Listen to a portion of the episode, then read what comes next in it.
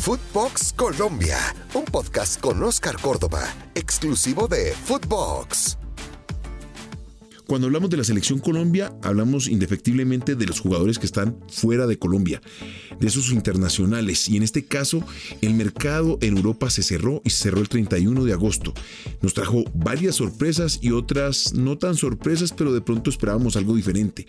En este podcast vamos a hablar de ese tipo de noticias, de las noticias buenas y las noticias no tan buenas. Acompáñame. Voy a tocar el tema de tres jugadores, de Jason Murillo, de José Izquierdo y de nuestro tigre Radamel Falcao. Sorpresa, oh sorpresa, a última hora. Acompáñame. En el caso de Jason Murillo es un jugador que me llama mucho la atención porque es un jugador de selección que en cualquier momento puede ser titular en nuestro seleccionado patrio y que lamentablemente no encuentra una situación clara desde el principio de la pretemporada. En este caso, el Celta de Vigo vuelve a ser su casa luego de que la Sampdoria lo cede de nuevo por un año y el equipo de Chacho Coudet lo recibe con los brazos abiertos. Lo estaban esperando, tema de negociación, qué sé yo, presupuesto, estaban buscando rebaja en este tipo tipo de, situaciones lo que se busca es aminorar los costos. Y yo creo que cuando Jason encuentre su nivel, empiece a jugar, que es lo que siempre está buscando Reinaldo, como lo dijo en la rueda de prensa, pues seguramente va a encontrar ese espacio en la selección Colombia. Me parece que es un jugador que fue figura dentro de una Copa América y que se merece volver en cualquier momento a ser ese central de la selección Colombia de jerarquía. Y ahora te quiero comentar de José Izquierdo, este jugador que ya anunció su nuevo club, lamentablemente no tuvo la regularidad durante los últimos tres años. En el Brighton lamentablemente se encontró con muchas lesiones y eso no le permitió encontrar esa regularidad que todos deseamos para ser convocados a la selección. Es un jugador que ya jugó mundial y eso no se puede desaprovechar por parte de un técnico. Así que hacer fuerza para que recupere ese nivel, ya regresando al equipo que conoce, que le dio a conocer en el fútbol europeo seguramente se va a sentir como en su casa y lo vamos a ver prontamente en ese nivel que todos deseamos. Ojalá, porque todo es sumar jugadores, sumar experiencia y no se puede desaprovechar esa gran experiencia de un mundial. A mí me tocó vivirlo y lo sufrí, pero en este caso me parece que es un jugador que tiene todas las posibilidades para crecer por su corta edad, por su madurez y que seguramente va a ser una ficha importante en cualquier momento. Y la mayor sorpresa, sin ninguna duda, es la de Radamel Falcao el Tigre, nos sorprendió a última hora con esa llegada al Rayo Vallecano. Nadie se podía imaginar que nuestro gran goleador iba a aterrizar en un equipo modesto de la Liga Española que logró su ascenso luego de haber descendido durante el 2019. Esto le permite a él de pronto encontrar un tipo de competencia durante un tiempo deseado, pero esto está muy ligado a su rendimiento físico, a que no se lesione. Es increíble, todos esperábamos que de pronto el gran boom de la llegada de James a un nuevo equipo y salió la sorpresa de Radamel Falcao llegando a la Liga Española.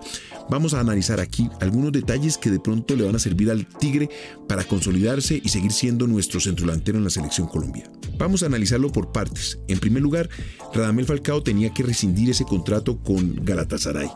El tema no era de dinero, pues sí, bueno, al final del ejercicio tenía que rescindir el Galatasaray sabiendo que esa gran inversión y toda esa expectativa lamentablemente se estaba esfumando dentro del rendimiento y las continuas lesiones de Radamel. Pero en este caso ya se dio todo lo que se tenía que aceptar por parte de las dos partes, se llegó a un acuerdo y en este caso Radamel quedaba libre para poder buscar un nuevo horizonte. En este caso analicemos las posibilidades. La liga europea como la española de alto nivel, con el cual se iba a enfrentar permanentemente con un Barcelona, con un Real Madrid, con un Atlético, y lo ponía dentro de la vitrina internacional. O de pronto arrancar hacia la MLS con el equipo de Beckham. Esto de pronto, entendiendo desde el punto de vista mediático, pues le interesaba más a Radamel Falcao quedarse en la Liga Española.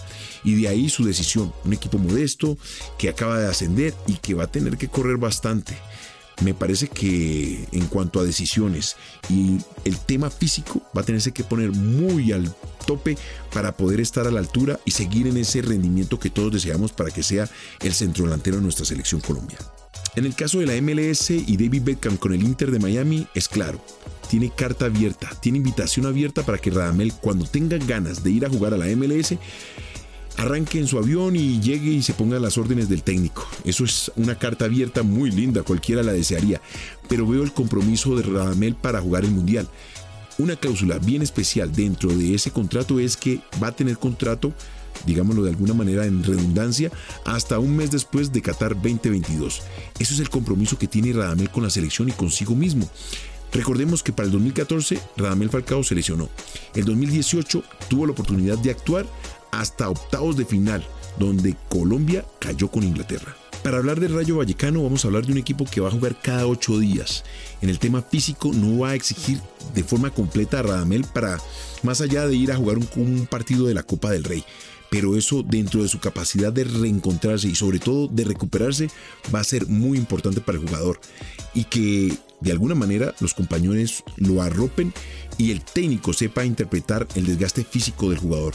Me imagino que un partido lo jugará, el otro podrá jugarlo también, pero el tercero lo descansará. No sé, es un tema de biorritmo, de tema físico que va a tener que entender claramente el técnico para poder aprovechar el máximo de nuestro goleador. Y ya que estamos hablando de Falcao, hablemos de Falcao, la selección Colombia en La Paz. Recordemos que varios de los jugadores que estaban convocados lamentablemente se cayeron por lesión o no fueron cedidos por sus clubes, así que vamos a tener la oportunidad de utilizar algunas novedades. En el caso de Oscar Murillo, Andrés Felipe Román y Alex Mejía podrían ser hombres utilizados por Reinaldo en el arranque de este primer partido en La Paz. Su condición física les permitiría de alguna manera perfeccionar el sistema de juego que está ideando en su cabeza Reinaldo para este primer partido. No nos olvidemos que Mina por lesión no puede venir, a Medina que está suspendido y sobre todo a Cuellar que estaba jugando en, en, Arabia Saudita y que podría cambiar de alguna manera y no ser de la partida como titular. Esperemos a ver qué pasa con este primer arranque. Y las dudas pasan por quién sería el centrodelantero. Borja, Falcao o Borré. En lo personal me la jugaría con Borja que pasa por un gran momento, aterrizó y empezó a marcar goles. Y eso es fundamental. Y dependiendo del partido, cómo se vaya desarrollando, metería a Falcao o al mismo Borré. A Borré para ayudar a marcar, a correr, a del desgaste, o a un Falcao para, si el partido está para un empate 1-1 y tratar de ir a la victoria o empatar, buscar la victoria con el Tigre Falcao. Ahora les voy a hacer un comentario. Entiendo lo de Falcao. Su partida hacia un equipo de una categoría no tan alta y que todos esperábamos que iba a ser, pues a mí me pasó y me tocó vivirlo con el Perulla. Buscaba la oportunidad de jugar en el fútbol europeo. Tomé esa decisión, ese riesgo, y de alguna manera me salió bien y de otra me salió no tan bien. Yo esperaba que me iba a quedar jugando en la Liga Europea en, en Italia directamente pero por los altos costos que tenía mis derechos de federativos, el Perú ya fue claro y entendió que no podía hacer ese esfuerzo económico. Me dio la libertad, pero esa chance de haber jugado durante cuatro meses en Italia fueron los que me dieron a conocer para que un equipo como el Besiktas abriera sus puertas y me dieran la oportunidad de jugar en una liga como la turca. Algunos menosprecian la liga turca, que no es competitiva, que una cosa, que la otra.